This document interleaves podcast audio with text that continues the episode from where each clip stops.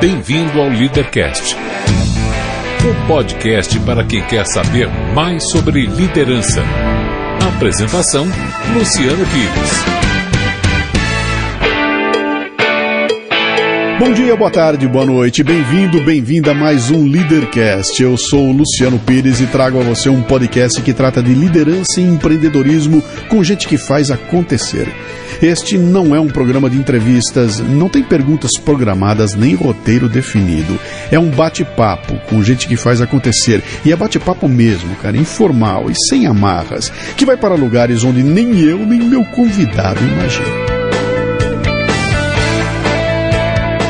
Hoje converso com o Ricardo Marques, alto executivo da Unilever, com uma conversa enriquecedora sobre o papel das lideranças para fazer acontecer. Mais um Leadercast, com outro convidado aqui. Esse é daqueles que eu gosto muito, sabe, porque ele está numa posição na qual eu estive há um tempo atrás. Né? Eu, durante muitos anos eu, eu, eu fui uh, alto executivo numa baita multinacional de origem norte-americana, comandando equipes, tentando provar para os americanos que o Brasil é um país sério, uh, vivendo um, um, período esfuziante da história do Brasil, porque eu peguei época de abertura com Collor, aquela coisa toda acontecendo, uma expansão gigantesca no mercado automotivo e vivi um ambiente esfuziante do qual eu saí em 2008 e que essa pessoa que está aqui comigo hoje está vivendo isso até o pescoço, né? Então a gente troca umas ideias aqui que são muito, uh, uh, muito semelhantes em termos de experiência de vida. Uh, eu começo com aquelas três perguntas tradicionais e as mais difíceis do programa, que você precisa prestar muita atenção para não errar agora, tá? Eu quero saber seu nome, sua idade e o que é que você faz. Luciano, bom, meu nome é Ricardo Marques, é, eu trabalho numa multinacional de origem europeia, trabalho há 22 anos nessa empresa, eu me formei em administração, me formei em direito. Tenho 46 anos. Ótimo. Qual é o nome da empresa? Unilever. Muito bem, Unilever. O que, é que você faz na Unilever?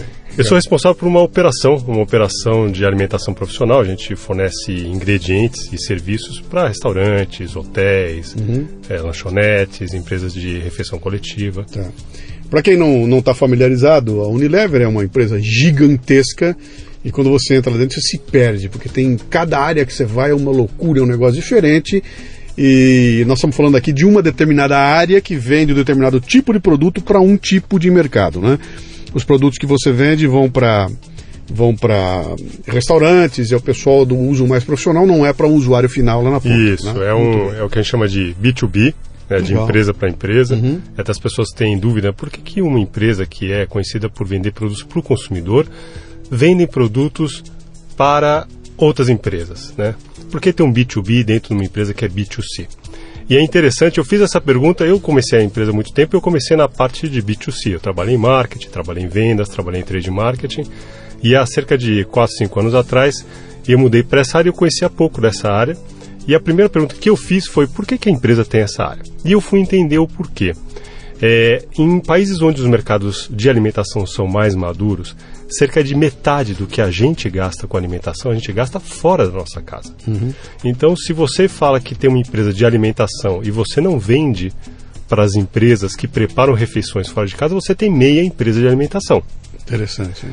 E tem uma, o fato de você se alimentar fora de casa tem uma relação muito forte com o tipo de comportamento alimentar que você vai ter dentro de casa. Uhum. Que tipo de marca, que tipo de prato você tem uma experiência. Então você escolhe um restaurante. Ninguém te forçou, você escolheu o restaurante, você escolheu o prato, você vai pagar. Uhum. Você teve uma experiência boa. A probabilidade é que você queira repetir esse tipo de experiência fora de casa e dentro de casa. Uhum. Então esse é um mercado que tem uma, um crescimento no mundo todo muito grande porque todas as tendências sociodemográficas levam para isso. Então, vamos dar um exemplo mais, mais básico. O Brasil, apesar do nível de urbanização muito alto, continua se urbanizando. As pessoas estão vindo para as grandes cidades. E as grandes cidades, por mais que a gente tenha metrô, ciclovia, ônibus, o que seja, infelizmente a gente não almoça mais em casa, hoje até virou um paradigma. Alguém fala para você, eu almoço em casa, você para, tira uma foto, uhum. pede um autógrafo e pergunta como. é difícil você poder voltar para sua residência porque a mobilidade é, é muito reduzida. Então a gente, isso impacta em, na nossa vida de várias formas. Então as pessoas acabam tendo que se alimentar fora de casa.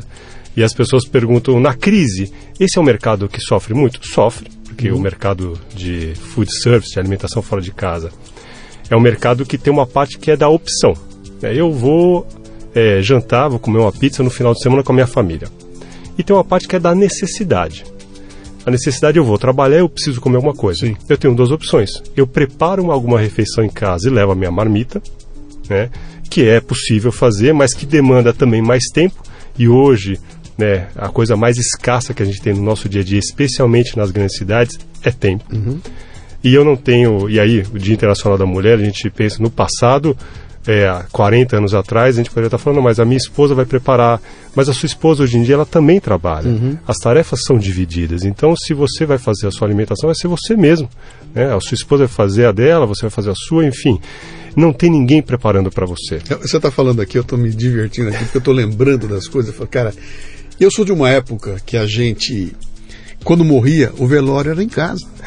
Quando eu era molequinho, o velório era na sala da casa, ficava lá o defunto no velório. Aniversário eram todos dentro de casa, né? A gente transava em casa. e a gente comia em casa, cara. Então essa história de ir com a família em restaurante, isso aí eu fui lá na frente. Hoje em dia não passa pela cabeça de ninguém de fazer um velório Em casa. em casa. Em casa. Festa de aniversário, cara, eu quero levar num buffet para não ter encheção de saco. Surgiu uma nova indústria de Pô, buffet. né? é. Transar, pô, meu, vamos num motelzinho que tá tudo arrumadinho. Uma né? nova indústria. É outra indústria. E, por fim, a questão da alimentação. Quer dizer, hoje em dia é, é- é comum. Cara, eu me, eu me lembro do primeiro cheeseburger que eu comi na minha vida. Que eu saí da casa da minha avó, fui até o outro lado da rua e comi aquela coisa interessantíssima que era um cheeseburger. Eu devia ter 14, 13 anos de idade, né?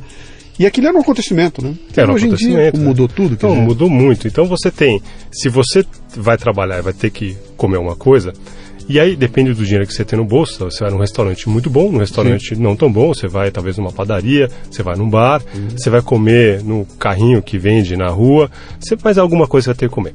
O mercado da, da, sua, da sua opção do final de semana, esse sente mais, porque você pode falar sim ou não e comer em casa. E esse mercado mudou demais. Você está falando do passado. Eu lembro quando eu era pequeno e quando o McDonald's veio para o Brasil, era um, um sonho, era muito aspiracional ou acontecimento. ir ao né? McDonald's. Era porque era uma coisa muito diferente que existia no mercado. E ao longo do tempo o mercado foi recebendo outras redes, redes nacionais se desenvolveram. Então hoje o- a quantidade de opções que a gente tem como consumidor são muito grandes. A competição é muito grande. Então a gente tem, tem uma busca por eficiência muito grande. Você tem hoje, por exemplo, uma, um monte de hamburguerias que Sim. são handmade, né, que são feitos o hambúrguer é feito lá, Sim. né, são artesanais e que crescem muito, chamam muito atenção porque tem um toque de autenticidade pessoal, né? Isso é o meu hambúrguer que eu faço aqui. É, exato, é, é- é isso. é- eu, eu escrevi um artigo um tempo atrás dizendo dessa diferença, né? Fala, qual é a diferença entre o hambúrguer que eu como na, na- na- no Monday Night Burgers do Daniel Pires, meu filho, e o hambúrguer que eu como no McDonald's? O do McDonald's é para todo mundo. Ele é igual de todo mundo. O do Monday Night é só meu. Então eu chego lá, ele vai sair com uma cara minha, ele é mais complicado, leva mais tempo, custa mais caro, demanda mais coisa, mas no final eu tenho alguma coisa para mim, não é aquele que todo mundo vai. E eu não tô. eu não, não sou contra, tem hora para tudo. Eu adoro ir no McDonald's e comer um McDonald's de vez em quando, né? Deixa eu te perguntar uma coisa aqui. Quanto tempo faz você está na empresa?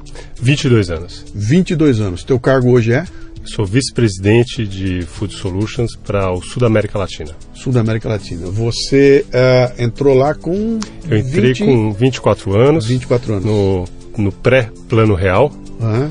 né, eu, tinha, eu comecei a faculdade de Direito no Largo São Francisco. é, e, na, na verdade, explicar um pouco por que que eu fiz duas faculdades. Né? É, infelizmente, eu estava entrando na faculdade na, na década perdida. E que, infelizmente, tem muitas similaridades com um pouco do que a gente está vivendo hoje. Né? Anos 80. nos anos 80. Então, para mim, naquele momento de incerteza, a melhor coisa que eu poderia ter no meu bolso eram opções. E eu escolhi a, a carreira, eu, como muitos jovens, eu não tinha uma, uma certeza sobre qual carreira seguir. Eu fui escolher uma carreira que tivesse muitas opções. Que eu podia, poderia ser enfim, um advogado, um juiz, um promotor, um delegado, teria muitas opções. Então eu optei por essa carreira. Quer dizer, você fez uma escolha que primeiro não foi baseada no teu talento ou naquilo que você queria ser quando crescesse. Não, Luciano, eu não tinha ideia nenhuma sobre o meu talento. Tá. Eu não tinha ideia nenhuma sobre o que eu queria fazer. Tá. Eu tinha muita incerteza, eu optei pela questão da opção, ter uhum. opções na mão para o futuro. Tua família, teu pai era, era, era empreendedor, era empregado? Meu pai era empreendedor, na, na, na, minha família no todo eh, não tinha ninguém de grande empresa, na é. verdade todos eram pequenos empreendedores. Então eu, não, eu não tinha uma referência para seguir uma carreira numa empresa grande. Mas enfim, naquele momento eu achei que era o mais seguro era ter opções na mão. Eu comecei a fazer na faculdade de direito, que aliás eu gostei muito, me apaixonei pelo direito mas eu, eu tinha muitas dúvidas se eu continuaria no Brasil, e isso é um absurdo, né, Luciano? Você pensar que os jovens, na década de 80, tinham dúvidas se o Brasil tinha futuro, um país deste tamanho, uhum. deste potencial. Com e a minha geração tinha muitas dúvidas. Então, quem podia pensar em sair do Brasil, pensava. Né? E quem não, não podia, pensava no que ia fazer, né? Uhum. que não tinha muita perspectiva. Eu entrei na faculdade de Direito e depois que eu entendi um pouco o Direito, eu vi que o diploma de Direito, é, fora do país, ele não é tão simples você transformar ele em trabalho. Você tem que são formatos, são, são estruturas de legislação diferentes. Então, você teria que validar o diploma, não é tão fácil assim.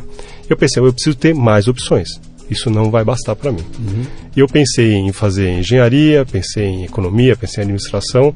No final, acabei optando por administração porque também era uma carreira que me permitia muitas opções. Uhum.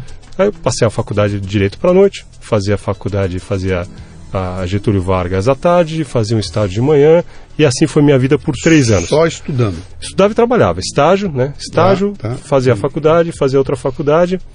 É, aprendi nesse, nesse tempo e foi, foi um aprendizado muito interessante. A disciplina, de tempo, porque uhum. não podia falhar, não tinha tempo, eu tinha que acordar às 5, voltar para casa às 11, uhum. tinha que me organizar bem para isso, mas é possível, né? Depois que você acaba fazendo, né, como tudo, como a tua viagem para o Everest, né, tudo que é impossível com, com, com organização, pouco, muito esforço, fazendo. muita dedicação, a gente acaba fazendo. Deixa eu voltar ali atrás, eu não quero perder, você me deu um gancho delicioso aí, porque esse momento que nós estamos vivendo no Brasil, é um momento muito interessante e, e, e tem algumas lições aí para a gente que já viveu lá atrás, já passou por outros momentos assim, e tem uma molecada nova nos ouvindo aqui que não passou por isso.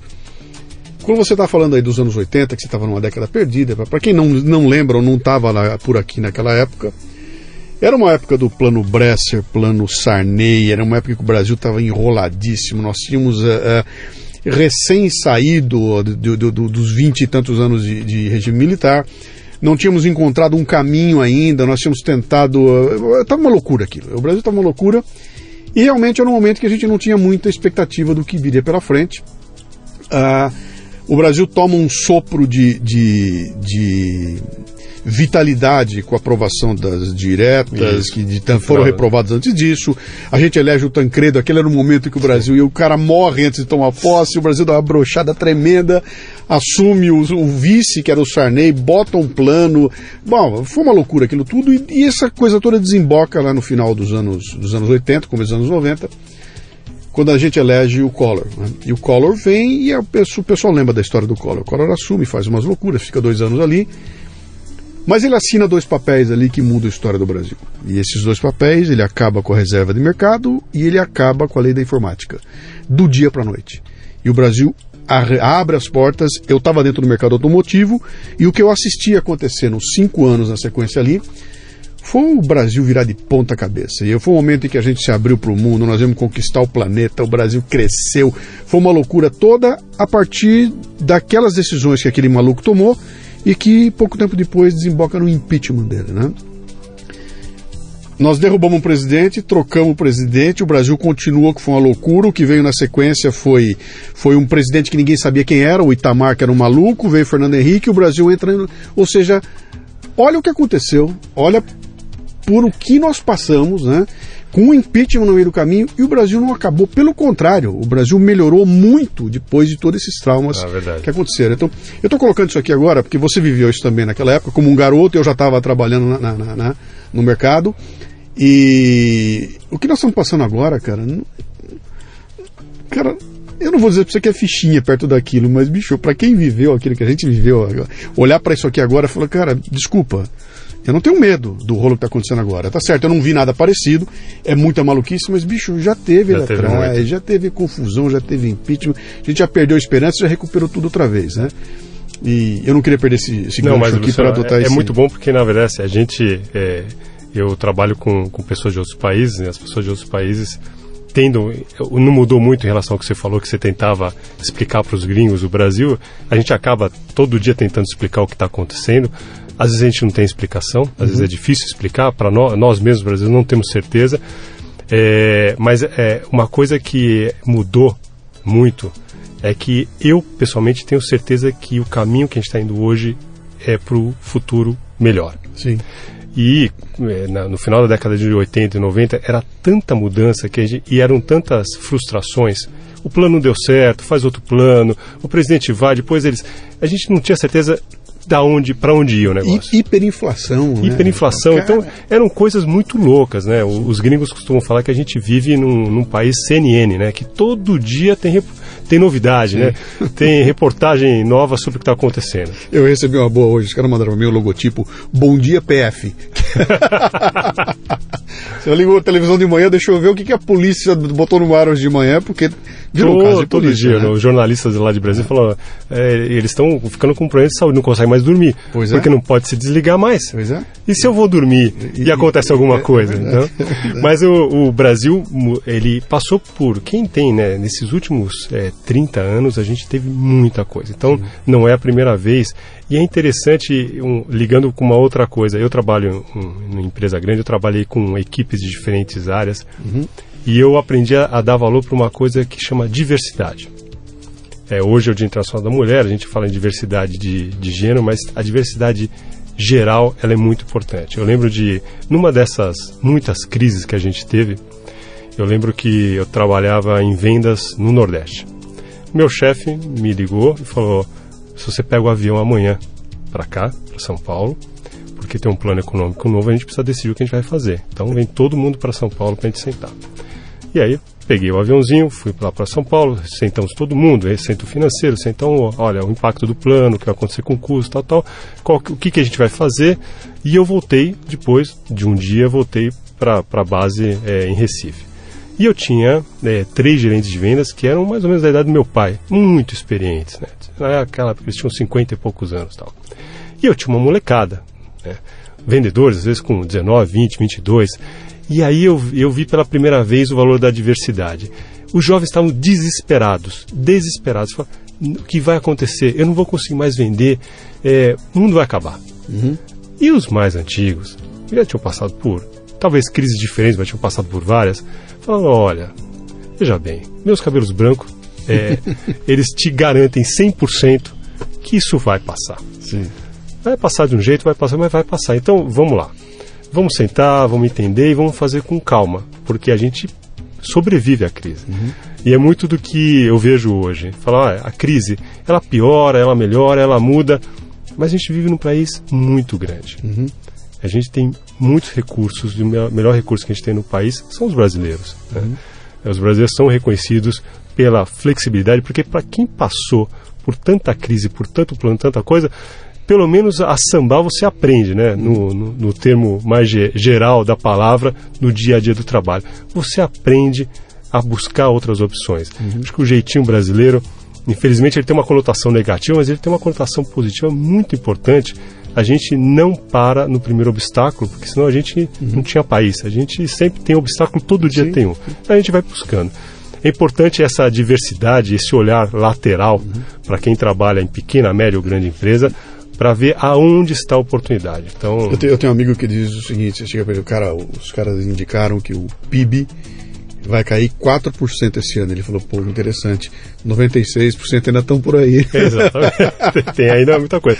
Você vê, tem um, a gente vende, enfim, soluções para a cozinha. Uhum. Aí você falou, bom, nesse momento vai ser muito difícil. Eu falo, não necessariamente, porque é, restaurantes, o mercado gastronômico, ele tem muita novidade, tem muita inovação, mas ele tem muito de tradicionalismo também. Então tem muito empresário que tem o restaurante, olha, eu tenho há tantos anos restaurante, né, é o tradicional da minha família, as receitas clássicas. E quando as coisas vão bem, ele não está muito aberto para fazer diferente. Né? Eu falo que ele é um, é um refém do sucesso. né? Sempre deu certo, para que, que eu vou fazer diferente? quando o ambiente muda, essa pessoa, esse empresário, esse empreendedor, esse profissional mais tradicional, ele tem que parar para pensar. Ó, a fórmula funcionou até ontem, mas hoje ela não está funcionando. Então, existem novas oportunidades que a crise traz reais. Uhum. Não, não é um, um, um speech, né, um, um, falatório só motivacional. De fato, tem pessoas, tem nesse, no nosso caso, tem profissionais que estão abertos a ouvirem, a ouvir a sua proposta, porque a realidade deles mudou. Sim. E aí você vê por um outro lado, Sim. leva uma proposta e muda e talvez conquiste um cliente por causa da crise uhum. e ele continue depois disso. Eu fiz agora há pouco tempo, botei no ar um podcast Café Brasil falando chamado Crise ou Oportunidade, né, onde eu leio um texto lá do Ricardo Jordão. Ele vai falando, a Globo está em crise por quê? Por causa do Netflix. Os táxis estão em crise por quê? Por causa do Uber. É, o McDonald's está em crise por quê? Por causa das franquias de restaurante japonês. É, para tudo tem alguém fazendo acontecer ali, né? Deixa eu voltar para explorar você um pouquinho mais. Você então, você está há 22 anos na empresa. Você entrou lá como trainee, como... Então, eu te, entrei como trainee, eu, eu, eu, acabei, eu me formei primeiro, é, eu, eu, virei, na verdade, administrador e não advogado, provavelmente de maneira cronológica. Uhum. Eu acabei, eu iniciei direito primeiro, é, depois eu comecei a fazer estágio de direito, fiz a administração, estava fazendo estágio de administração, fiz um programa de trainees é, numa empresa antes de me formar e fui para o mercado financeiro. Então, Você eu, tem os dois diplomas? Os dois, tá. os dois.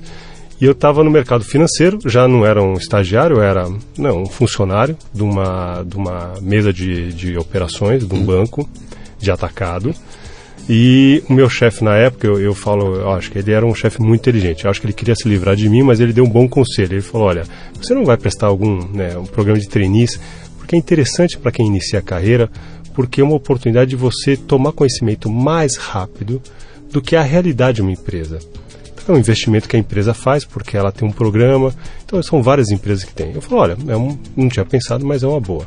E eu prestei, né, entrei e eu, como eu te falei, eu não tinha um histórico de, de, de, pessoas próximas que fossem executivos de empresas grandes. Então eu não tinha muita perspectiva. Eu falei, olha, eu acho que eu vou entrar, vou ficar um tempo, talvez dois, três, quatro anos, vou aprender e depois eu vou seguir provavelmente a, a rota que eu conheço mais, que é empreender, fazer alguma coisa. E, e, e acabei ficando 22 anos. As pessoas perguntam, mas por que você fica 22 anos na mesma empresa? Eu falo, então a primeira frase já está equivocada. É, não é uma mesma empresa, né? A empresa que eu entrei em 94 não tem absolutamente nada, nem o logo é o mesmo do uhum. que é agora. Mudou absolutamente tudo.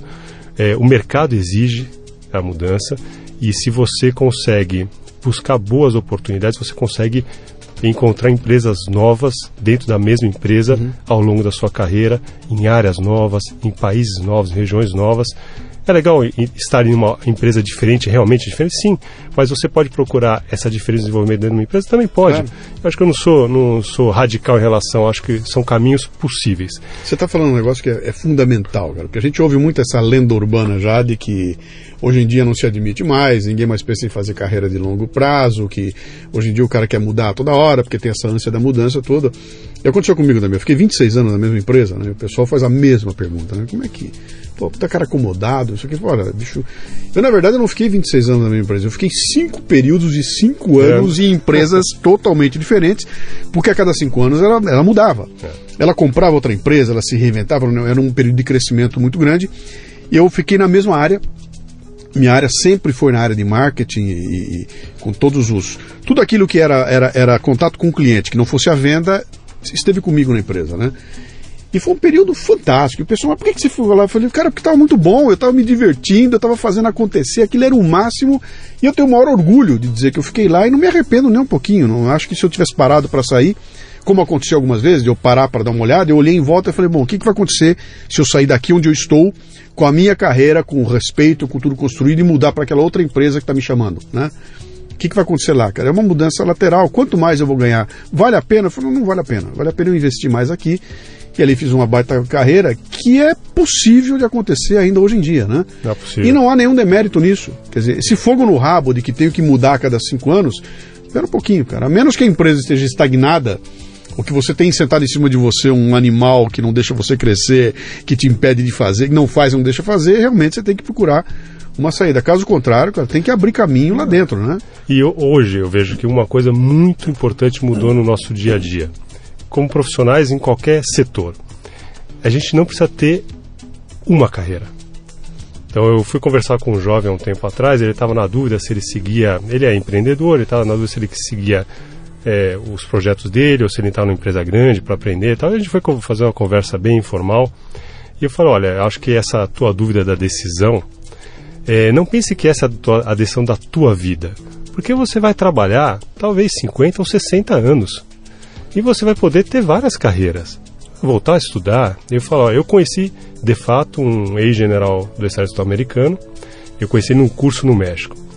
E ele, ele falou, eu me aposentei aos 60 anos e fui fazer medicina, que sempre foi um sonho. Uhum. E, e agora eu, eu, trabalho como voluntário, como médico voluntário. Eu acabei de voltar do Iraque. E ele falou: eu, eu conheci a guerra sob o ponto de vista do general, uhum. né, do soldado ao general. E agora eu conheço a guerra sob um outro ponto de vista, que é do médico. Uhum. É, e é, um, é, é, uma, é, muito difícil ver o outro lado. Mas eu fiquei pensando, você vê, ele, 60 anos, ele se aposentou, não precisava mais de dinheiro, uhum. tem uma aposentadoria boa, é, tem uma carreira de sucesso. Tem tudo para encostar, né? Tudo para encostar, fazer, vamos curtir a vida, vamos viajar. Uhum. Ele falou, não, não tenho por que me encostar, eu vou fazer outras coisas, uhum. eu vou agregar valor à sociedade e a mim mesmo. Uhum. Então, é, a gente vai ter. Agora, o questionamento não é mais se você vai ficar numa empresa, é se você vai ficar numa carreira. Você pode até fazer Sim. várias carreiras. Né? A nossa expectativa de vida aumentou muito. Eu lembro que, é, você pegar 40 anos atrás, é, os nossos avós ficavam vovôs com menos de 60 é, anos, eles já é, próximo de se aposentar. Hoje em dia, a pessoa com 60 anos não está trabalhando, você pergunta, mas está bem de saúde, Sim. tem alguma coisa? Não tem motivo, se estiver bem de saúde, não tem motivo para não trabalhar. Né? E, então mudou muito a perspectiva de carreira. E, e, a questão importante nesse, nesse caminho de carreira é a experiência que você leva para você. Uhum. Eu acabei ficando porque ótimo. Eu tinha desafios, eu gostava do ambiente, eu gostava do desafio. Eu trabalhei com coisas tão diferentes como cremes para o rosto uhum. e tomates. Então, eu falo, mas era a mesma empresa? Olha, não sei se, se você pode considerar trabalhar com sabão em pó, creme de beleza e tomate a mesma coisa. Sim. Eu acho que são coisas muito diferentes. Trabalhar com marketing, trabalhar com vendas são complementares, mas uhum. são óticas diferentes. A experiência que você leva em cada pedaço da tua vida que é o mais importante. Uhum. É, o Steve Jobs, né, né, ele tem a frase que é uma frase fantástica, ele fala da questão de connecting dots. Sim. Que ele, na verdade, ele olhou para trás depois, ele viu que o que ele fez se conectava, mas ele viu depois. Uhum. Ele não planejou aquilo, ele viu depois. E o que acontece na nossa carreira é que a gente, a gente tem que fazer um esforço, é nossa responsabilidade planejar, mas a gente começa a conectar esses dots, começa a conectar o que a gente fez, o que a gente aprendeu ao longo da carreira. Então a experiência é importante. E aí entra uma coisa que a gente estava conversando antes de, de entrar aqui. Eu, é, essa empresa que eu trabalho tem um programa de tênis que é, é um dos mais é, procurados no Brasil. É um programa muito bem estruturado, muito sério, muito bom. Eu participei. Quantos treinistas por ano? Olha, é, são são milhares de trainees, são milhares de pessoas que se candidatam. Ao final você tem 20, 30, 40 pessoas selecionadas, depende do ano. E eu, eu participei, eu entrei como treininho e depois eu comecei a participar do outro lado do balcão, né, faz, ajudando a selecionar as pessoas, uhum. por cerca de 15 anos. E uma coisa que eu percebi muito nesse, que mudou muito nesse tempo é que eu comecei a ver que os currículos hoje que, que a gente recebe são muito bons, são impressionantes. É, a gente tem pessoas que têm, eu acho que tem um, um ideal, né? Olha, participe da Atlética, é, fale uma outra língua, viva no exterior, faça trabalho voluntário. É, e as pessoas preenchem tudo que você poderia imaginar. E gera uma expectativa para quem está lendo o currículo muito alta. Uhum. É, você vai falar com uma pessoa que tem uma experiência de vida muito alta, muito grande. E você vai conversar com a pessoa e muitas vezes você não tem, às vezes você tem, mas às vezes você não tem conexão entre o papel e a pessoa que está na sua frente. Uhum. Eu fiquei, né, curiosidade intelectual, eu fiquei pensando que isso acontece? Né, por, o que, que mudou nesses anos que os currículos mudam e nem todos os currículos levam a pessoas com mais experiência? E eu fiquei pensando no meu caso. Eu falei, bom, eu fiz uma faculdade de administração, uma faculdade muito boa, Getúlio Vargas, Fundação Getúlio Vargas de São Paulo. é, que tinha, tinha, muita gente na, na, na, minha turma que eram filhos de executivos ou de empresários, então no problema de dinheiro não era o caso. E eu estava conversando há, há, alguns meses atrás com meu sobrinho, que está estudando na Alemanha, no Ciências Sem Fronteira, e eu falei: olha, aproveite cada segundo da tua experiência aqui, porque isso é muito rico, isso é um privilégio, e privilégio a gente tem que aproveitar muito. E ele não entendia muito bem, e eu falei, olha, vamos entender o seguinte, eu, o seu tio, eu fiz faculdade de administração na Getúlio Vargas há cerca de 25 anos atrás. Você sabe quantos colegas meus, durante o período de faculdade, foram estudar fora do país? Ele falou, no que, metade? Eu falei, nenhum. Isso não existia. Era muito raro. Quando a gente encontrava uma pessoa que tinha estudado no exterior, era como a gente encontrar hoje uma pessoa que almoça em casa. A gente, a gente admirava, tirava foto. Eu, eu me lembro, na, na, minha época era o Rotary, cara. Se você não Tinha, fizesse é... o intercâmbio através do, do Rotary, era, era, era muito difícil. Você, fazer, né? Eu falei, então, você vê que quem tinha a oportunidade de estudar fora, de morar fora, por um programa ou outro, eu aproveitava cada segundo, porque ele via que era um privilégio, uhum. é uma oportunidade única. Hoje em dia é muito mais fácil você ir morar ou estudar. Então, o valor dessa experiência ela pode parecer menor. Uhum. E o que acontece é que muitas vezes as pessoas não aproveitam e não transformam a oportunidade em algo profundo que mude a vida dessas pessoas. Uhum. É, o meu sobrinho estava contando que eu perguntei para ele, como cidadão, né, falei, o que, que você, é, é, como brasileiro, tem de compromisso para me trazer de volta, já que eu estou pagando a sua viagem? estou é, pagando só mensalidade aqui, você tem que me trazer de volta alguma coisa. Eu sou um cidadão brasileiro que paga os impostos que estão colocando. Eu falei, olha, tio, eu na verdade não tenho um mínimo de créditos para entregar. Eu falei, mas como assim? Eu imaginei que você tinha que entregar alguma coisa. Ele falou, não, não tenho. O programa não exige isso. Eu falei, mas deveria exigir. Uhum. Deveria exigir, porque isso aqui é um privilégio, porque a gente tem milhões de pessoas no Brasil que não, pode, não tem a menor chance, não de vir para fora, não tem a menor chance de ter uma boa escola. Lá, não, lá. lá no Brasil. É. Então você que está vindo aqui, você deveria ter um compromisso muito hum. sério de devolver para o país, para a sociedade que está trazendo aqui alguma coisa. Hum. Eu falo, olha, não, não tem. Na, na ele estuda na Poli, ele falou, olha, na Poli sim, o coordenador nos chamou, nos chamou a responsabilidade, falou, olha, vocês são alunos da Poli, vocês têm que sim se dedicar. A gente vai acompanhar o que vocês vão fazer. Mas o fato é que, infelizmente, o programa não exige uhum. atualmente isso. Esse é, é, um problema do, esse é um problema seríssimo do Brasil, que envolve questões ideológicas, envolve uma visão de, de que entende a meritocracia como sendo um crime, que acha que não. É, bom, se eu for afundar aqui, eu vou ficar maluco, né? Deixa eu voltar ali atrás uma é. coisa que você falou para mim ali que, que me, você vai pescando o olho, me brilhou o olho. Você falou em curiosidade intelectual. Uhum. Não foi isso? Repita, por favor. Curiosidade intelectual. Isso é, talvez seja um do, uma das raízes do trabalho que eu faço do, com o Café Brasil, com as palestras, com o podcast, com tudo aquilo que eu faço. É exatamente essa questão de, de eu até chamo de iscas intelectuais. Eu distribuo iscas intelectuais que tem como função fazer com que teu teu cérebro entre em forma. Então eu brinco, falei, eu, eu sou um personal trainer de fitness intelectual. Eu quero cutucar você, fazer teu cérebro se mexer para que ele fique forte e um cérebro saudável e forte consegue tomar decisões é, é, mais apropriadas. Né? E eu digo, e tem um momento nas palestras que eu digo o seguinte: ó, não adianta nada você ter acesso à informação se você não tem um repertório para dar sentido para elas. Quer dizer, para que, que, que adianta eu ter o iPad novo, o computador novo, o software novo, o acesso novo, a nuvem, blá, blá, blá, se eu não sei o que fazer com isso? Né? Então essa garotada hoje tem acesso a qualquer informação em qualquer idioma, não precisa ser na hora, Barça, não precisa ser na Barça, em qualquer lugar do mundo, sem dificuldade nenhuma. Tem, tem sistemas que procuram para ela a informação. Né? Tem um texto meu antigo que eu, eu falo dos queirópteros, né? que é, na minha época da escola, 10 anos de idade, a professora me dava um trabalho, eu tinha que falar, e isso é real, aconteceu comigo. O seu tema é queirópteros, os morcegos. É. Pô, o que eu faço? Volto para casa, pego minha enciclopédia Conhecer, Sim. compro cartolina, compro goma arábica, compro. Não era nem Prit ainda, era goma arábica, compro pincel atômico e lá vou eu navegar. E para chegar no Quirópteros, cara, eu tinha que ficar procurando na, na, na, enciclopédia. O que era uma viagem, porque imagina um moleque de 10 anos de idade folheando aquela enciclopédia colorida maravilhosa. Quando eu chegasse no Queirópteros, eu tinha passado pelo Egito Antigo, pelas viagens espaciais, pelos dinossauros. Eu tinha visto uma porrada de coisa, né?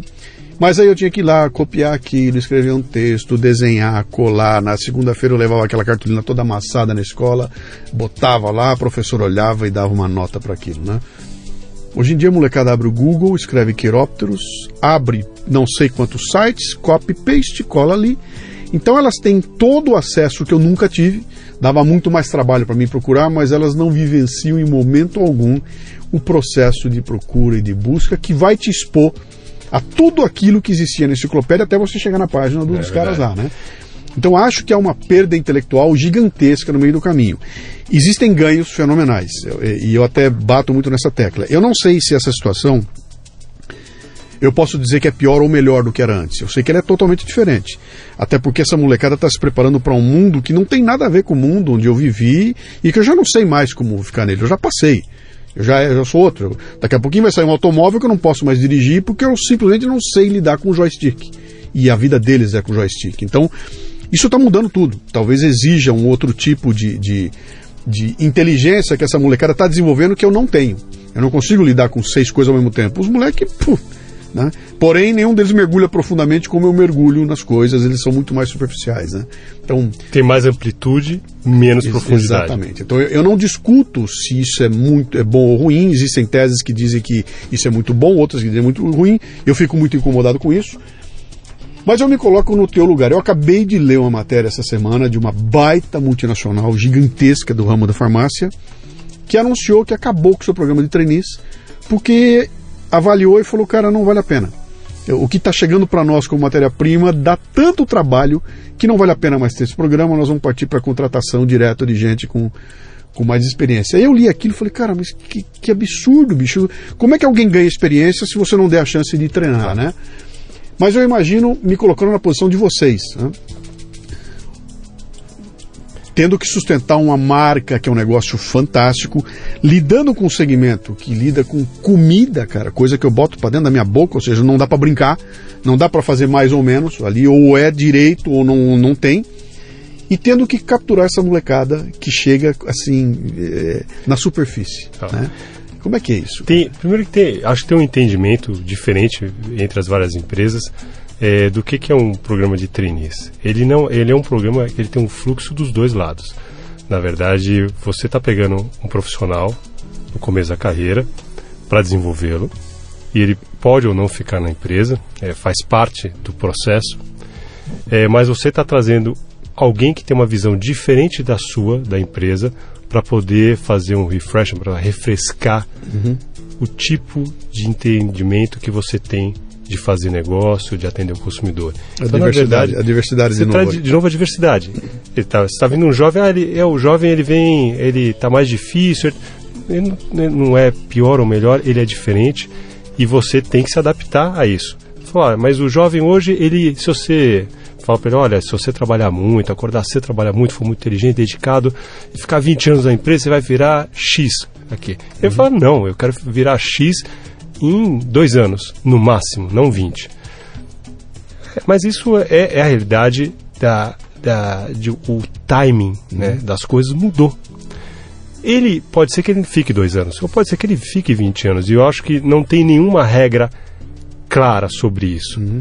Tem gente que entra com a expectativa de ficar. Eu fiquei, eu entrei com a expectativa. Então eu posso falar, eu, eu entrei com a expectativa de ficar pouco tempo e gostei muito do que eu encontrei. Uhum tem gente que entra e não gosta e é, o melhor para todo mundo é sair. É. Mas esse time mudou muito. E o que a empresa é obrigada a fazer é entender o que, que eu preciso oferecer para esse jovem uhum. para ele se entusiasmar e entusiasmado ele entregar o valor que eu espero dele. Uhum eu, a, a, mesma fórmula que eu utilizava 20 anos atrás funciona? Claramente não. Qual que é a fórmula? Ninguém sabe. Uhum. Mas ela, ela, essa fórmula passa muito por amplitude. E ela é dinâmica, né? Ela, muda, ela é muito dinâmica. Eu, eu, coloquei no ar hoje de manhã um programa, o Café Brasil, chamado O Hiato da Aspiração. É o nome dele, o Hiato da Aspiração. Que é o, é, o, o que, que é o hiato da aspiração? É a diferença que existe entre o que eu sou e o que eu quero ser. Onde eu estou para aquilo onde eu quero estar, né? E lá eu discuto esse assunto. Falo, cara, o hiato de aspiração que eu tinha quando eu era moleque e fui começar a trabalhar é totalmente diferente de hoje o moleque que entra com a idade que eu tinha para trabalhar. O hiato dele é muito maior. Porque a, a, eu estava exposto a muito menos coisas naquela época. Né? Eu, eu não sabia o que era um bilionário. E hoje em dia esse moleque vê o bilionário na televisão todo dia. Né? Eu não tinha aspiração a ter um carro para ir o que eu queria. Eu quero um carrinho, eu quero o meu Fusca. Hoje em dia o cara quer o carro do bababá, né?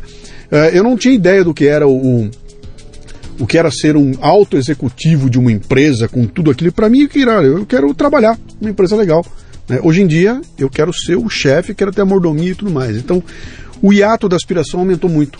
E isso cria uma sensação de frustração gigantesca, porque, cara, é muito mais difícil você conseguir fechar esse, esse, esse vão, né? E eles têm pressa, né? Então eu é quero, que... quero já, não dá para ser já, cara. Não, e, e, o que a gente encontra é isso, é uma porção de gente é, é, assumindo responsabilidades muito maiores do que ela tem capacidade de entregar e uma imensa frustração no, no, final do caminho, né? E aí tem uma, tem uma responsabilidade é, nossa como pais né, e nossa como profissionais uhum de ajudar nesse caminhamento. Então, assim, de novo, é muito bom ter diversidade. É fantástico para a empresa você ter jovens com uma visão diferente. Você obriga você a pensar o negócio de uma maneira diferente. E mas você tem que clarificar as expectativas. É, pode ser que seja já. Então eu falo, ah, mas eu, o, o cara do Facebook não ficou bilionário em pouco tempo? Ficou. Mas dá para ficar bilionário em pouco tempo? Dá, dá. Ele ficou, vai ter outro que vai ficar, Sim. vai dar. Mas todo mundo vai ficar bilionário? Não. Não. Não vai é, ficar. É, é, o, é o fenômeno Neymar, né? É. existe um Neymar e existe 2 milhões de jogadores de futebol cadastrados no Brasil. Tem um Neymar. Um Neymar. Vai ter outro? Vai. Só é. que tem 2 milhões aqui um, que não chegaram lá. Tem um amigo meu que fala, olha, a vida é estatística. A primeira vez que ele falou isso, eu falei, olha, você deve ter bebido talvez uma cerveja a mais. A vida é estatística. Ele falou, é estatística. Porque, na verdade, você não tem é, uma segurança do que vai acontecer. Você tem a probabilidade. Sim. Você fala assim, olha, se eu acordar cedo, trabalhar muito, for um cara correto, eu vou, eu vou atingir a felicidade, o sucesso, como eu chamo? É provável que sim. Sim. Ah, mas é certo? Não, não é certo. Mas aquele meu colega é um tremendo num vagabundo, né? Ele não está nem aí pro trabalho, nunca estudou. Ele não vai dar certo na vida. Provavelmente não, mas pode ser que dê. Então a é, vida é uma, é uma é estatística, verdade. né? Eu fiz uma série sobre meritocracia, onde eu toco exatamente nesse tema, que eu falo essa história toda de você Uh, confundir esforço com sucesso, né? Com, fala, cara, esqueça o esforço. Ninguém está interessado se você se esforça muito. Eu estou interessado no seguinte: você cria valor para o sistema. Se você criar valor, você é um cara que pode ser bem sucedido, muito bem sucedido. Agora, se você trabalha que nem um maluco e não deixa claro o valor que você cria, esqueça, cara. Você vai se matar e não vai chegar lá, né? E hoje, hoje a gente tem ferramentas de trabalho para home office. Ah, eu vou trabalhar de casa. Ótimo. Eu, não, essa aqui não é táxi, eu não pago por, por quilometragem. Sim. Eu te pago por entrega. Se você é, vai trabalhar na sua casa, ou da praia, ou enfim, não importa. Importa o que você entrega. Uhum. E se você fica. A gente respeita a diversidade. Tem gente que gosta, se sente recompensado pelo trabalho intenso. Eu, eu respeito. Por outro lado, pode ser que tenha alguém que seja muito mais eficiente ou faça de uma outra maneira, em vez de fazer, ficar 12 horas no escritório, ele faz o mesmo trabalho em 6. Uhum. Ótimo. Mas você entende a implicação cultural que esse, esse pensamento tem? Quer dizer, a, a, gente vive ainda, nós vivemos ainda num mundo que tem um modelo de fábrica que tem mil anos, né? Sim. Pô, eu tenho um lugar que produz coisa, onde eu tenho que fazer cada vez com mais com menos. Tem um chefe me dizendo que eu tenho que fazer uma meta para cumprir. Isso é uma fábrica, cara. Era assim que os caras faziam armaduras na Idade Média e é assim hoje em dia também. E de repente você chega nesse ambiente, que é um ambiente que exige estabilidade, tem regra, todo mundo igualzinho, horário para entrar, horário para sair, etc e tal, e você fala, bom, agora eu vou medir de outro jeito. No teu bolso tem um celular que vai tocar às 11h30 da noite com uma bomba que você tem que responder porque você você está ligado no mundo hoje em dia, né? E de repente eu estou trabalhando na minha casa às 11 horas da noite e nem percebi que eu estava trabalhando às 11 horas da noite. Eu trabalho no domingo, eu respondo e-mail a qualquer hora, tá tudo misturado e virou uma bagunça. Quer dizer, minha vida pessoal com o meu trabalho não se dá para medir mais como media antigamente. E esses dois mundos não se encontraram e não, não, ainda não se, não se fundiram, né? E, só que está acontecendo ao mesmo tempo agora. Não, é, né? é, uma pergunta muito, muito grande. Todo mundo que inicia uma carreira numa empresa pergunta, ah, como é que eu equilibro, né? A parte, a minha vida profissional da minha vida pessoal. Fala, primeiro que não existem duas. Só, só tem uma vida, né? uhum. né? Todos nós só temos uma. Então, né, você vai ter que estabelecer critérios seus. Qual que é o seu critério? Você prefere trabalhar até mais tarde, chegar em casa e não abrir o computador? Ou você prefere sair mais cedo, buscar seus filhos da escola e depois mais à noite abrir o computador, se uhum. você precisar, no caso? Não, qual que é o certo, qual que é o errado? Não tem certo e errado. Qual que se sente melhor? Agora, não faça o que o seu chefe faz porque ele faz. Uhum. Porque ele pode estar errado. Então, Sim. faça a sua lógica e, e saiba que, infelizmente, a gente acaba correndo atrás do tempo o tempo todo. Sim. As 24 horas, elas não se expandiram, acho que foi uma falha de projeto da humanidade. elas deveriam ter se expandido para pelo menos umas 36. Ou Hoje... o mínimo que a gente pudesse negociar um pouco, né, cara? Pô, me dá essa hora que você dá, deixa eu comprar um pouquinho da tua hora e toma um, um pouquinho da minha, né? Esse, lá, né? é, é, realmente esse é um ativo de alto valor e muito é difícil de negociar, o e, tempo. E tem o lance ainda da cultura da empresa, quer dizer, você tem que entender em que contexto eu estou me metendo, né? Uh, no momento em que eu entrei, fechei negócio com a empresa, assinei o meu contrato de trabalho. Evidentemente que não existe um contrato de 150 páginas dizendo como é que eu devo fazer. Isso não existe. Eu vou assinar um contrato de trabalho, que ele é muito curtinho, é um, é um papel ali. E aí eu vou entrar dentro de um contexto que muda de empresa para empresa. Tem cultura. Tem empresa que tem como cultura todo mundo se matando. Você pega um, um modelo como o modelo da Ambev, que a gente sabe que é um modelo de altíssima pressão, é um modelo de resultado que, que transforma os caras que sobem na empresa em bilionários, né? Não à toa, pega a lista de bilionários brasileiros, tem uns quatro ou cinco que são Ambev ali dentro, né? No entanto, exige das pessoas um, um, uma entrega que é um negócio é absurdo, chega até a, a, a, ser considerado desumano, né? Mas o importante, Luciano, eu acho que cada, eu acho que tem, temos propostas muito diferentes de muitas companhias. O mais importante é a transparência, é a clareza, uhum. porque também não tem proposta ruim ou boa, melhor ou pior, mas você como futuro funcionário, como futuro sócio dessa empresa, você tem que saber o que você vai Onde encontrar. É que Onde, se você souber Sim. e você falar, é isso que eu quero, tá ótimo. É, o problema é você ter uma expectativa muito diferente da realidade. Mas foi essa a resposta que o pessoal da Ambev deu quando eles foram questionados no evento que eu estava. Eles foram questionados e a resposta foi exatamente essa. Falou, esse cara, todo mundo sabe como é. Claro. Quem vem aqui sabe como é que funciona, então ninguém está sendo forçado a ficar. Não quer, sai fora. E acabam ficando aqueles que adotam que, esse, esse sistema. Que gostam do ah, sistema. mas é bom. Quem ficou é porque aceitou. Né? Deixa eu voltar lá atrás e, e, e, dar mais uma explorada em você. Curiosidade intelectual. Curiosidade, é, mas eu quero, eu quero voltar um pouco lá atrás, eu quero buscar você lá atrás, né? Você entrou na empresa como como trainee? trainee como trainee. Você ficou algum tempo lá até você assumir uma, uma, uma área de chefia? Quanto tempo levou? É, o programa de trainees, ele, ele naquela época, você tinha um interfuncional, a gente passava em algumas áreas e depois você entrava numa área afim. Então, eu fui assumir um, é, o que a gente chamava na época de uma gerência, é, cerca de dois anos depois que eu entrei. Que idade você tinha, você lembra? 26 anos. 26 mais ou menos 26 anos, por volta disso. Hoje em dia o programa são cerca de três anos, mas por volta disso. Uhum. Era, era, apesar da idade, eu tinha muito pouca experiência profissional. Sim. Tinha e foi uma, uma, foi uma primeira transformação muito grande, que a primeira transformação é quando você tem uma equipe. É isso que eu queria perguntar Isso é a primeira você, transformação. De repente, alguém te chama e fala, você vai ser promovido, a partir de amanhã você é chefe, coordenador, supervisor, sei lá que número deram. Aqui está sua gravata.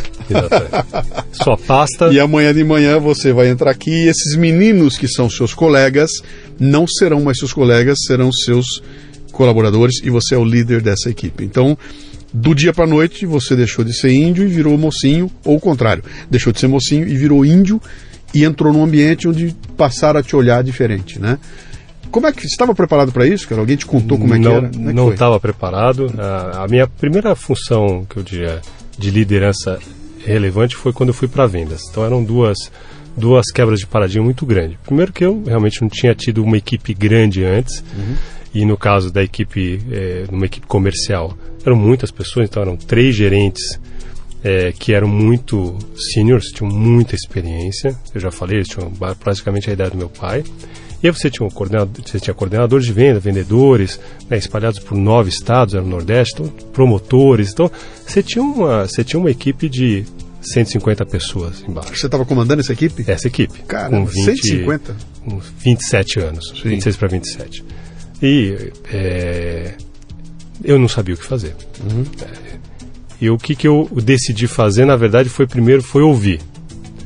Ouvir, então, eu tinha três, eu tinha três gerentes, eu vou primeiro ouvir, eu não tinha o que ensinar para eles. Mas foi interessante assim, por que, que eu fui para lá? O meu chefe na época, ele falou, olha, é, eu tô te mandando para lá e eu sei que você não tem experiência comercial mas eu vou te explicar por que, que eu estou te mandando. Eu falei, por que, que você está me mandando? Eu, porque eu não quero só que você me entregue o resultado de vendas todo mês. Se fosse só para isso, eu contratava alguém que a gente chama de um tigrão, um cara com muita experiência comercial, que ele sabe como entregar todo mês.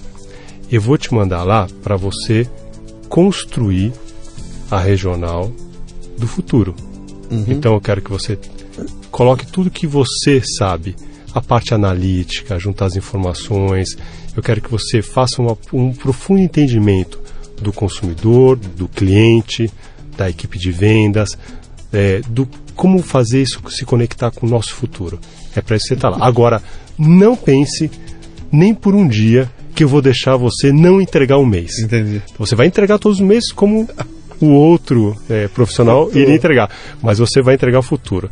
Se você ficar lá e só me entregar o resultado, é. você não fez nada. Então era interessante que eu falava, só entre... mas eu, pô, entregar o resultado para mim era, era, era tudo. tudo. né? Eu falo, não, entregar o resultado dessa forma de entregar a estimativa de vendas todo mês não é nada. Você não está indo para isso. Uhum. Isso é sua obrigação. Você tem que fazer o resto. Bom, eu tinha três pessoas que tinham muita experiência em entregar o resultado do mês. Sim. Então eu tive muita sorte, mais uma vez um privilégio. Eu tinha três pessoas boas que poderiam me ajudar a entregar o mês, mas eu tinha que entender. Sim. Então eu primeiro eu ouvia, ouvia, e aí ao longo do tempo você ouve o cliente, você ouve outro cliente, você ouve a equipe, você... e aí você começa a conectar outros dots, né? Uhum. Você começa a conectar outros pontos. E aí você começa a perceber problemas e oportunidades. E aí você tem que colocar, é, arregaçar as mangas e, e começar. E, e, e, a curiosidade intelectual. Curiosidade intelectual. Você está falando aqui, eu estou rindo, porque eu acabei de fazer uma entrevista do Leadercast com o governador Confúcio Moura, lá de Rondônia, né, um cara que está revolucionando o estado de Rondônia. Estava me contando a história, estou me lembrando dele me contando a encrenca que ele pegou quando ele assumiu. Que ele pegou, por exemplo, uma secretaria da, da saúde. Que ele estava uma bagunça, cara, que ele era uma zona, era um negócio tão bagunçado que ele trouxe um delegado de polícia para ser secretário de saúde. E ele falou, cara, eu botei um delegado de polícia. E o meu secretário de saúde, durante um período, foi um delegado de polícia. Quando ele terminou de arrumar a casa, eu botei um cara da saúde no lugar dele. É que a saúde é, era um caso de polícia. Pô, né? Você vê a missão do cara. Fala, bicho, tudo bem, você vai para lá, mas você vai para resolver um outro lado, né? E você tava me contando aqui, eu tô rindo, eu falo, cara, qual é a missão que eu vou lá? Não, tá legal. Uma coisa é entregar a venda, mas você vai para um, um objetivo muito maior, né? Que é hum. fazer uma reestruturação completa daquilo lá. E, Mas e aí, cara, como é que um garoto de 26 anos chega na frente desses velhão de 50 anos e chega lá falando, entra na sala, sabendo que o cara tá olhando para você falando assim, esse pirralho, cara, eu vou puxar o tapete desse moleque. Como é que você faz? Mas olha, eu tive sorte, Luciano, porque eles também viam uma possibilidade em mim. Eles sabiam que eu não sabia nada e eu, em, em momento nenhum, eu tentei falar sobre algo que eu não soubesse. Uhum. Olha, realmente eu não tenho experiência, eu estou aqui com uma, com uma missão, com um objetivo e eu preciso de vocês. Uhum. Eles me viam com uma conexão com a empresa, porque eles estavam distantes. Você imagina, olha, claro. O headquarter, o quartel-general em São Paulo, uhum. às vezes as pessoas vêm aqui de vez em quando, a gente está aqui isolado, sem suporte, sem conhecimento. Se você é a conexão com o escritório, você pode ajudar a gente. Exatamente o que me falou aqui nesse lugar onde nós estamos conversando, o Mauro Segura, alto executivo da IBM também, diretor na IBM. E ele passou pela mesma coisa. Mandaram ele para Belém do Pará, garotão, pegou uma turma muito uh, experiente E o que aconteceu com ele foi isso. Eu fiz a mesma pergunta. Ele respondeu igual a você. Ele falou, cara, eu me coloquei como sendo o contato deles Isso. com. a- E eu era o cara que podia ajudá-los. Claro. E aí eu trouxe essa turma para a gente fazer o, o trabalho em conjunto. E aí né? tem, você tem os testes, né? Os testes para ver se você é gente como a gente, né? Então eu lembro logo nos primeiros dias um dos vendedores é, me falou, falou, chefe, você almoça com a gente? Eu falei, "É, almoço, claro. Come buchada? Eu nunca comi, mas se vocês comem, eu como. E fomos lá para um restaurante. Acho que na verdade não era, não era nem almoço, acho que era um jantar, era final do dia. A gente foi para o restaurante, pediram buchada. E aí fizeram um teste naquela época, que era um teste muito difícil. Hoje em dia, é, a lógica de trabalho não permitiria, mas naquela época, estamos falando de 20 anos atrás, ou quase isso. É, é, acabou o trabalho, estamos fora do expediente. É, chefe, aqui a gente pôs do expediente e tomar uma branquinha. Você toma também? Eu falei, opa, mas eu tomo também. Vamos lá. O que eles pedissem, eu ia fazer. Sim. Nunca tinha comido puxada e, obviamente, tomar uma branquinha no jantar não era a minha rotina, era muito mais um suco de laranja, sem açúcar. E aí eu falei, ó, vamos, vamos embora. Aí eu peguei, comi a buchada, suei, porque a buchada, obviamente, não é um, um- uma gastronomia Não, não é um prato fácil. para e, e para a temperatura do Nordeste. É um Sim. prato para se comer no sul, com frio, É. mas é um prato típico. E a branquinha em cima. E aí eu falei, não, nós estamos junto. Ah, O que for, eu vou junto. E assim, é, fala, não é que transformou naquele momento, daí pra, Não, não é isso. Mas é, você vai construindo a, a, a imagem que você tem, se você é uma pessoa crível ou não. Uhum. Sim. Se as pessoas podem confiar ou não. Se você está junto ou não. Eu falo, ó, eu estou junto pro que deve é. Se for para comer a buchada, a gente come a buchada. Se a gente não tiver o que comer, a gente não come também, Uhum. mas a gente está junto. Quer dizer, olha que coisa interessante que você está falando, né? Que é, você está falando de relações interpessoais. Não- isso não tem nada a ver com a tua competência técnica, né? Pô, se o cara tem diploma disso ou daquilo, se ele é um excelente administrador, ele- não tem nada a ver com isso. Você está falando de relações interpessoais. Interpessoais. Nessa hora, na tua frente tem um ser humano. Isso. né, que tem medo, que tem apreensões, que está querendo aprender quem é você. E se você não desenvolver isso aqui também, que envolve o jeito que a gente fala, envolve a, a maneira como você está aberto para receber as, as críticas ou até os comentários dessa turma toda, e tem muita gente que não leva isso em consideração, né? Não. E acha que isso não é parte integrante do propósito. Se eu sou um excelente matemático, se eu sou um baita engenheiro, tirei um baita diploma e sei projetar uma ponte como ninguém, eu estou resolvido. Ah, tá, e, e aí você volta para o ensinamento do Osiris Silva. Uhum. É muito interessante.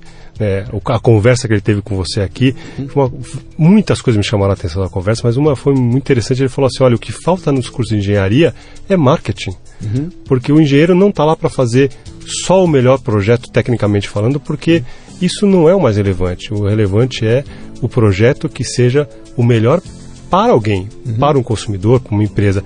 Então falta o marketing vendas para o engenheiro. Então tem muitas coisas que nas nossas faculdades, nossos cursos faltam.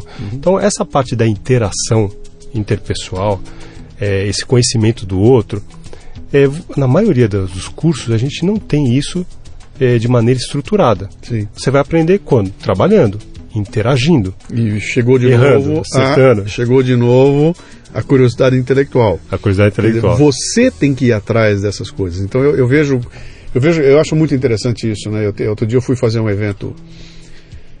Era uma faculdade de engenharia, se eu não me engano, né? Era uma coisa assim, a molecada me rodeou lá. Então, ah, vamos conversar, vou falar como é que era, né? E aí, como é que a gente faz? O que, que tem que fazer? E, pá, como é que eu faço pra ter? Eu falei o seguinte, quem daqui tá fazendo curso de teatro? Como teatro, cara? Porque isso aqui é engenheiro, bicho. Para com essa conversa toda. Eu falei, cara, teatro. Algum de vocês for fazer teatro? Nem passa pela minha cabeça de fazer teatro. Então eu falei, então vocês estão perdendo uma oportunidade gigantesca, que é o seguinte. Quando vocês, 50, se formarem, nós vamos ter 50 engenheiros que serão capazes de pegar um problema e trabalhar esse problema sob o ponto de vista de um engenheiro. Um de vocês fez teatro e vai ter a capacidade de enxergar como engenheiro e usar um lado do cérebro que nenhum dos outros 50 foi treinado a usar porque não fez teatro. E ao fazer essa coisa absurda que é o teatro, trouxe para a sua bacia, né? para o seu, seu repertório intelectual, um tipo de visão que nenhum dos outros tem. E que de repente te enxerga, olhar para um te ajuda a olhar para um problema e enxergar um negócio que ninguém viu. Porque eles não conseguem olhar com o olhar de um cara que treinou outro lado. Nenhuma escola vai te fazer isso. Você não vai ver a escola de engenharia te ensinar teatro, a menos que você tenha curiosidade intelectual para ir lá buscar, né? E, e, é, e eu aí, bato muito nessa tecla. Luciano, a gente junta de novo assim, a, a diversidade dos times, a diversidade de conhecimento, a amplitude. Então, eu vejo uma parte muito positiva é, na, na, na, geração que está chegando agora, porque eles têm acesso à amplitude uhum. de conhecimento. O que muitas vezes falta é aproveitar esse acesso, essa amplitude uhum. e aprofundar em temas que você tem interesse. Sim. Não adianta ficar só com amplitude. Você, em alguns temas, você tem que ter a profundidade para você jogar bem. E a gente sabe que na nossa carreira a gente vai ter funções que têm mais amplitude. Sim. Então, você é um general manager, você tem uma função de muita amplitude. Mas para chegar lá, você teve funções de profundidade. Uhum. Então, olha, ele, ele, ele virou um general manager depois de ter passado muito tempo em marketing com profundidade ou em vendas com profundidade. Então, a gente tem que mesclar tanto a nossa carreira quanto o nosso conhecimento com essa amplitude, essa profundidade. No passado, uhum. a gente era muito mais a profundidade. A gente tinha, eu vou ser médico a vida toda, eu vou fazer isso. Sim. Hoje o, o mundo exige porque tem muito mais desafios, desafios diferentes, amplitude também, mas sem perder essa profundidade. E aí, voltando à questão da, da curiosidade intelectual, eu estava é, conversando com um grupo de, de trainees, né, que já estão na empresa há, um, há algumas semanas, e eu perguntei para eles quem era Osiris Silva. E ninguém sabia. E aí eu falei para ele, olha, é, tinham muitos engenheiros, é, administradores. Eu fiquei surpreso. Uhum. Porque eu sou um apaixonado pela aviação. Eu sabia porque eu gostava e porque eu estudei. E eu fiquei interessado e falei: olha, deixa eu falar para vocês uma coisa, vamos co conectar uma coisa com a outra. Eu acho que se a gente perguntar para uma pessoa de recursos humanos nesta empresa ou em outra empresa qual que é o perfil do profissional de sucesso, do futuro, vai ser uma lista tão grande de adjetivos né, que vão encher algumas páginas e a gente acaba não tendo todos e a gente tem que fazer algumas opções no que focar. Eu tenho para mim uma coisa que é a curiosidade intelectual, intelectual e que eu vou juntar com a pergunta que eu fiz para vocês. Vocês nunca pararam para pensar por que, que um país que é fortemente exportador agropecuário de commodities, de minerais, por que, que é um dos maiores produtores de aviões, que é uma indústria de alta tecnologia? Não gera uma curiosidade em vocês? Uhum. E aí as pessoas pararam um pouco e falaram assim: e se, se gera curiosidade, a gente tem que satisfazer a curiosidade. A gente não é que nem fome, a gente não pode ficar com fome. Uhum. Se você tem dúvida, se tem alguma coisa que não bate, é isso que a gente tem que aprofundar. Essa amplitude tem que virar profundidade nesse momento. É a conexão entre a curiosidade intelectual e a Sim. profundidade. No que, que eu vou me aprofundar? Naquilo que você gosta, naquilo que você precisa e naquilo que você não entende. Uhum. E o não entende a curiosidade. Não dá para satisfazer com a resposta do Google sem entender o que está por, por detrás. Sim. Então eu conversei com eles, falei um pouco da história da Embraer, que é uma história fantástica, que todos na faculdade deve ser obrigatório entender, porque é uma, é uma história de sonho e transformação.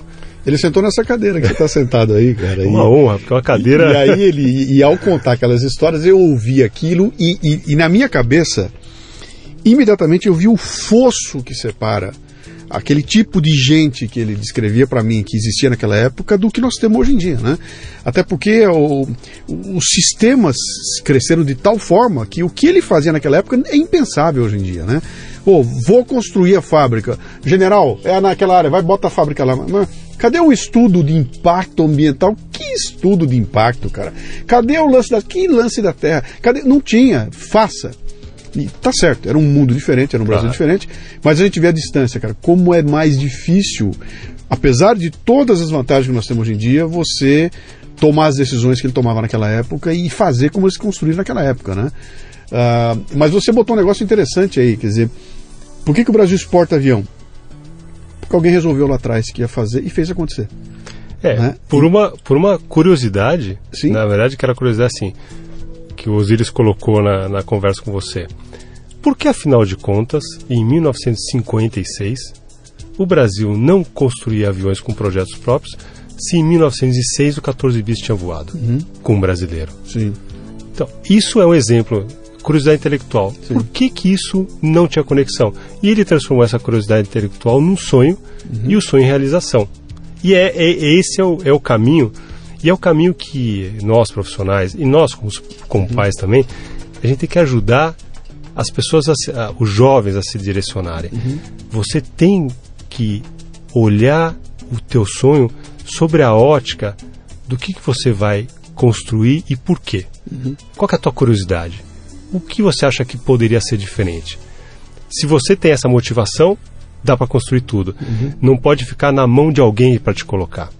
Então esse é o nosso papel de, de questionar Sim. esse jovem e falar o que que você tem curiosidade, o que que você tem vontade, o que que você quer fazer.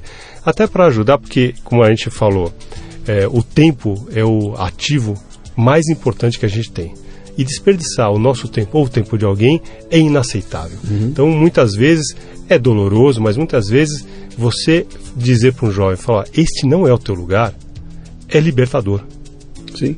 Porque você não está perdendo nem o seu tempo, nem o tempo da empresa, nem o tempo da pessoa. Então você tem que ter a coragem, né, a firmeza é, e a empatia de se colocar no lugar e falar, olha, tratar com respeito, mostrar o caminho e tentar ajudar para que a pessoa não perca o tempo. Uhum. E a pessoa que recebeu essa notícia de que aqui não é seu lugar, aquilo não é o fim do mundo. Talvez tenha aberto ali na frente a, a- o que ela precisava para procurar um outro tipo de, de, de atuação, né? Mas essa coisa que você falou do, do- do- da curiosidade intelectual, isso para mim é, é, é ouro, cara. E, e aí você pensa nisso e fala o seguinte, cara, como é que faz? Eu, eu fiz, eu tô, eu tô lançando agora o, o podcast número 500. Né? No Haja curiosidade intelectual, né? Cara, no 499 eu faço um programa de preparação para o 500, não foi a hora ainda. E ali eu comento um pouco da minha, da minha, do desafio que é fazer esse programa e tudo mais. E eu faço um desafio lá, falo, cara, eu duvido que alguém tenha aprendido mais do que eu aprendi para ter que fazer os programas, né? Você que escuta e que está curtindo o que está aqui, não faz ideia do que é eu pude aprender ali. E outro dia eu parei para pensar e estava fazendo minhas contas ali e falei, cara, eu nunca li tão poucos livros na minha vida como eu leio hoje, porém eu nunca li tanto na minha vida quanto eu leio hoje, né? Mudei a coisa. Então, em vez de eu ler o livro, eu estou lendo muito mais as publicações, estou lendo ó, trabalhos na internet, uma porrada de coisa. E sou obrigado a fazer uma baita pesquisa para poder colocar ah, ah, aquilo que eu vou dizer no ar, para poder chegar na frente desse microfone aqui e falar, bom, vou abrir a boca para falar alguma coisa que não é uma bobagem tremenda. Como é que eu vou fazer isso? Eu tenho que mergulhar e exercitar essa curiosidade. E no fim do dia, o que, que eu fiz? Eu estudei. Que, que eu estou fazendo lá? Estou estudando, cara. né? Então, fui montar o programa número 500, onde eu, eu chama-se Caleidoscópio, e ali eu conto a história dos Mutantes, que é uma banda que eu curti, uma banda da minha época, e que eu pensei que eu sabia a história dos caras, bicho. E a hora que eu abro aquele mundo diante de mim e junto aquilo tudo e faço um mergulho profundo, cara, eu saí de lá enlouquecido com o que eu vi ali. Por quê? Porque eu fui estudar esse tema, né? E ao estudar esse tema eu pude produzir um conteúdo que vai ajudar uma porrada de coisa, uma porrada de gente a ver aquilo mais. Quer dizer, eu vou fazer 60 anos de idade, cara, e eu não tenho a menor pretensão de parar de estudar ao longo da minha vida, né? Ah, E eu acho que talvez essa visão falte muito nessa garotada que está vindo aqui e que não está conscientemente colocando essa história de eu vou aplicar um tempo para receber ou para acumular esse conhecimento para quando eu for desempenhar lá na frente eu ser bom nisso. Ah, vamos, é- é- vamos fazer até uma analogia. A gente tá, tá na moda falar sobre hambúrguer, né? Sim. E aí, pegando o exemplo do teu filho e conectando com vocês dois, é, são moedores de carne. Ele transforma no hambúrguer, dentro do sanduíche, e você, na verdade, fica moendo muito conhecimento. E a gente, para entregar alguma coisa de valor, a gente tem que ter muito embasamento, né? muito conhecimento moído no nosso cérebro para a gente poder tirar algo que tenha valor. Então, esse é um processo que demanda disciplina, que demanda dedicação, que demanda energia. Não sai nada do, de graça, não sai Sim. nada fácil. É, esse teu trabalho de pensar em 500 podcasts né, com profundidade, o quanto de conhecimento bruto você não colocou no seu moedor de carne para poder ter aqueles hambúrgueres. E no final das contas, algumas coisas não mudam, o valor que você pode entregar em qualquer profissão que você esteja depende do seu preparo, depende uhum. da sua dedicação. É a história da estatística, né? Sim. É, se você se dedicar, se você prova provavelmente você vai entregar muito valor, a gente não consegue garantir. Mas se você não fizer isso, provavelmente você não vai entregar valor. Uhum. E a questão da expectativa, do timing, tem que ser acertada em relação à expectativa da dedicação. Legal, uma história fantástica. E você você está numa situação privilegiada porque você é auto executivo numa multinacional. Você tem uma tem uma, uma quando eu falo privilégio, quer dizer, você está numa posição que poucos brasileiros estão, que te permite ter uma visão holística da, da, da situação do Brasil. Você enxerga de uma posição que pouca gente pode enxergar, né? Uh, e está vivendo num país que está essa loucura que nós estamos vivendo agora aqui, né? Uh, um país que tem, se você for numerar a série de crises, é uma atrás da outra, eu, acho, eu diria até para você que a econômica é a menor delas, o menor problema que nós temos é a crise econômica, ela é sempre consequência de alguma coisa, nós estamos simplesmente pagando uma conta que foi construída por uma série de, decisões que foram tomadas ao longo do tempo. Né? Uh, e nesse ambiente maluco, onde você não sabe o que vai acontecer amanhã de manhã, eu não sei quando eu ligar a televisão amanhã de manhã, eu não sei que susto eu vou tomar, você tem que entregar resultados. Né? E o teu resultado, a menos que eu me engane, ele é medido em dólar. É em euros. Em euros. É pior.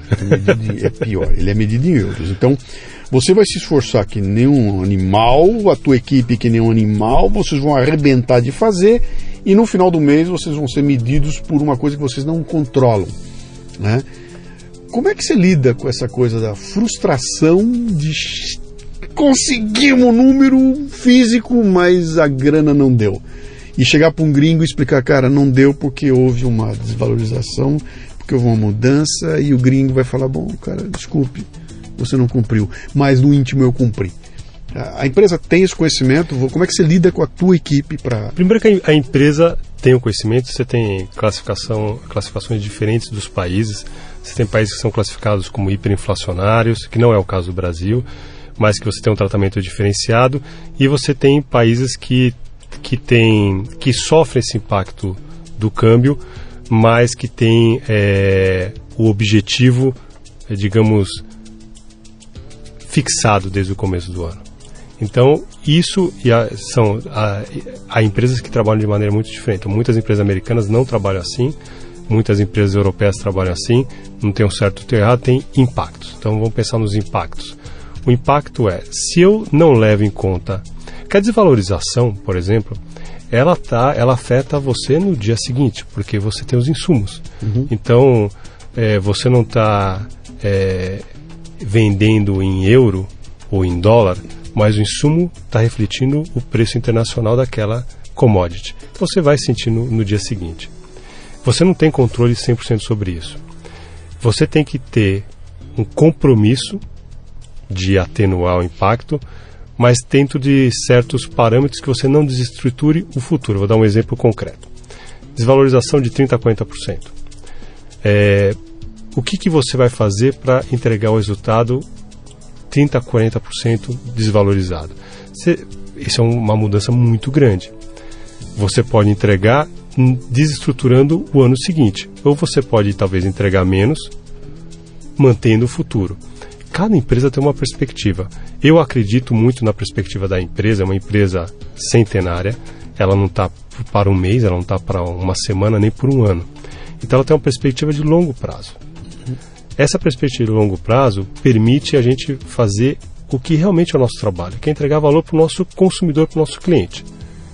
Se eu aumentar o preço em 40% para compensar o câmbio, não o custo, mas o câmbio, eu estou transformando um problema que ficou interno, que é geral, mas que foi interno, com um problema do consumidor.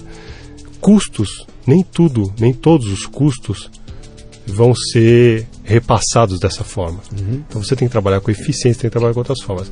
Ou seja, no final das contas, Luciano, é, cada empresa tem que trabalhar com muita responsabilidade para não entregar o curto prazo em detrimento do longo prazo. Uhum.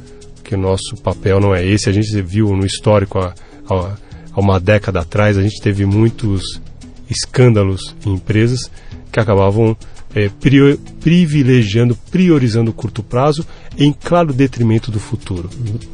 E o, eu acho o compromisso correto, é, como executivo, como profissional, como cidadão, a gente não pode comprometer nem o meio ambiente, nem a sociedade, nem a empresa, nem o profissional do futuro. Uhum. Eu tenho que entregar, entregar o presente em detrimento do futuro é fácil e ineficaz. Meu papel é entregar o, o resultado agora e se eu sair amanhã, o colega que vier no meu lugar vai conseguir entregar amanhã. E essa é a grande responsabilidade que tem. Isso é um sonho, né, cara? Que se o país fosse administrado assim, a gente não teria essa coisa de a cada cinco anos, quatro anos, é, para, muda tudo, o que vem, o outro não sabe o que vem na frente, né? Ah, como é que vocês lidam com planejamento, cara, nessa coisa brasileira, dessa bagunça inteira? Você tem que dar um número para o ano que vem. E provavelmente teu, teu número do ano que vem nunca é menor do que o número desse ano. A gente sempre sabe que, cara, eu tenho que estar igual para cima, eu tenho que crescer de alguma forma, né? E a gente vê essa coisa escura na frente aí, sabendo para não sei o que vai acontecer semana que vem. Como é que vocês. São, são duas coisas. Ah, e, uma coisa que eu quero que você não perca de perspectiva. Como é que você faz isso sem brochar a tua equipe? Sim, são, sem são, brochar a equipe. Muito bom, porque são, são, duas, são duas coisas. Primeiro, a gente tem que trabalhar com as melhores informações possíveis. E a gente sabe que nunca vai ter 100%, nesse caso, cenários de país hoje, e você pode trabalhar com a consultoria, com o banco, você tem N cenários, o cenário o mês que vem está diferente. Primeiro, trabalhar com, melhores, com as melhores informações possíveis para você ter uma base de construção. Outra coisa é trabalhar com as escolhas, o que a gente costuma falar em inglês, o trade-off. Com as escolhas e falar assim, eu posso, se o cenário mudar, quais são as opções que eu tenho em detrimento do que? Então, falar, você vai proteger a tua margem, a tua rentabilidade, você vai privilegiar o teu crescimento. O que, que eu vou ter que fazer para alterar se o cenário alterar? Então, primeiro que a gente constrói, então, pega informações para construir a base, trabalha com cenários de sensibilidade para ver quais seriam os impactos se o cenário mudar para cima ou para baixo. E o ponto que eu acredito que conecta esse, essa análise, esse estudo com a motivação da equipe é ter transparência. Uhum. Então eu lembro que é, no, no, começo de 2014 eu perguntei, a gente estava numa reunião com a equipe, eu perguntei para a equipe, vocês acham que esse ano vai ser um ano fácil ou difícil? Bom, ia ter Copa do Mundo, né? Tinha eleição, tanta coisa. É, então metade achava que ia ser um ano muito bom e metade achava que ia ser um ano difícil, pelas mesmas razões. Né? Ah, a Copa do Mundo vai, vai ajudar muito, a Copa do Mundo não vai ajudar nada, enfim. É, eu, olha, falei, é, a gente não, não sabe, na verdade, a gente vai descobrir no dia 31 de dezembro o que é que foi o ano. A gente tem um plano, mas a gente não sabe o que vai ser o dia a dia. A nossa responsabilidade aqui é estar preparado para o imprevisto, para a mudança. Então a gente tem que ser rápido, esse é o nosso compromisso, ser rápido. Então pedi o compromisso nosso aqui de todos, é, já que a gente não tem certeza, esse aqui foi uma brincadeira nossa para ver que a gente não sabe se vai ser bom ou vai ser ruim, mas que a gente se adapte rapidamente à situação. Então preciso de cada um dos profissionais que tenha é, a coragem de levantar a mão, de questionar, de dar ideias, de falar de, sobre uma outra perspectiva e o que conecta com o, com o começo da nossa conversa sobre a diversidade, a importância da diversidade. Que se você tem um time que é pouco diverso, né, e aí falando não só do gênero, né, de ter mulheres, ter homens, mas terem pessoas com visões diferentes, com backgrounds diferentes. Se você não tem diversidade, você tende a ter um time que olha para o mesmo lado. Uhum. E aí, durante um ano de crise, que as coisas vão mudando rapidamente, é, as pessoas tendenciosamente buscam uma linha de solução. Você precisa ter um time diverso que te ajude a olhar coisas que você nunca olharia, não pensaria, formas diferentes. E para isso você tem que ter um time diverso. E o time diverso, ele é, ele entrega muito valor, especialmente no ano de crise, mas obviamente ele não é fácil. É muito fácil trabalhar com pessoas é, que são Yes, sir. Yes, sir. Yes, sir. Ou pessoas que pensam exatamente como você, uhum. né, que, que têm a mesma visão. É muito difícil trabalhar com gente que não concorda, que pensa diferente, mas esse é o real valor de um time. Ter a amplitude, que a gente conversou, que te permita ter profundidade. Uhum. E aí você está preparado para o que vier. Eu teve um, um, um antigo chefe, algum líder muito sino da organização que já saiu, e ele falava: olha, no final das contas, a gente nunca sabe se vai dar 10,5 crescimento 9.8. É, a gente se prepara da melhor maneira possível, de maneira responsável, séria, com profundidade, mas o número ele pode variar porque você tem uma operação 190 países, muita coisa pode acontecer. O importante, de fato, não é se foi o 9.8 ou 10.2, foi o como. Porque o como conecta esse resultado com o resultado do ano que vem. E o que o acionista, o cidadão, até o governo que cobra imposto, o que ele quer é continuidade, Sim. consistência. Isso que é o mais importante. Coerência. Coerência. Coerência, sim. Que delícia ouvir essa história toda e, e saber e, como é distante essa conversa que nós estamos tendo aqui da realidade dos nossos amigos gringos lá fora, né? Que é outro mundo, é outra coisa. Meu amigo, acho que valeu, né, cara? Batemos valeu. um papo Legal. aqui interessante. Uh, se alguém quiser te conhecer, procurar, você, tá, você tem um blog, já fez seu blog? Não. Cadê, cara, seu blog com as suas experiências? Cadê sua página no Facebook com as suas com as suas experiências e tudo mais. Olha aqui, eu entrevistei aqui o Cássio, que é da, do editor do Reino Editorial, e ele terminou a entrevista dele de uma forma deliciosa. Ele falou, cara, o tesouro mais perdido desse mundo é o livro que não foi escrito, né? a música que não foi feita, é o texto que não foi distribuído, é aquele é quando você morre e leva com você embora o conhecimento, né? Exatamente. né? Você já tem os cabelinhos brancos aí, tá na hora de começar. Começar, exatamente. Fora, é, é, é o, eu gosto muito, as pessoas perguntam, você gosta de fazer o que no teu trabalho? Bom, eu gosto muito de compartilhar o que eu aprendi, que é um privilégio. Sim. Né? É, é poder passar um pouco do que eu vi, do que eu aprendi, ou da experiência, com os outros. Eu acho que você tem um ponto aí. Uhum. Quanto a gente pode, a gente tem várias formas de compartilhar. Quanto mais amplo, né, é, as possibilidades, mais amplas as possibilidades de compartilhar, Sim. melhor. Sim, legal. Muito obrigado pela visita. Espero que você tenha curtido aí a, a, conversa. A gente vai falar Muito mais tempo ainda. Um abraço. O Leadercast chega até você com o apoio da DKT do Brasil, que possui a maior linha de preservativos e géis lubrificantes do país, com a marca Prudence. Além disso, a empresa se orgulha de contribuir com a DKT Internacional, que mantém 21 programas de marketing social em 19 países. Quando você compra um produto da DKT do Brasil, está ajudando a financiar projetos de planejamento familiar e prevenção às doenças sexualmente transmissíveis no Brasil e no mundo. Visite o facebook.com/dkt Brasil. Na hora do amor, use prudência. O Leadercast é lançado por temporadas e já temos dezenas de entrevistas publicadas. Para livre acesso a todas as temporadas completas, você precisa ser assinante da Confraria Café Brasil. Saiba mais acessando leadercast.com.br.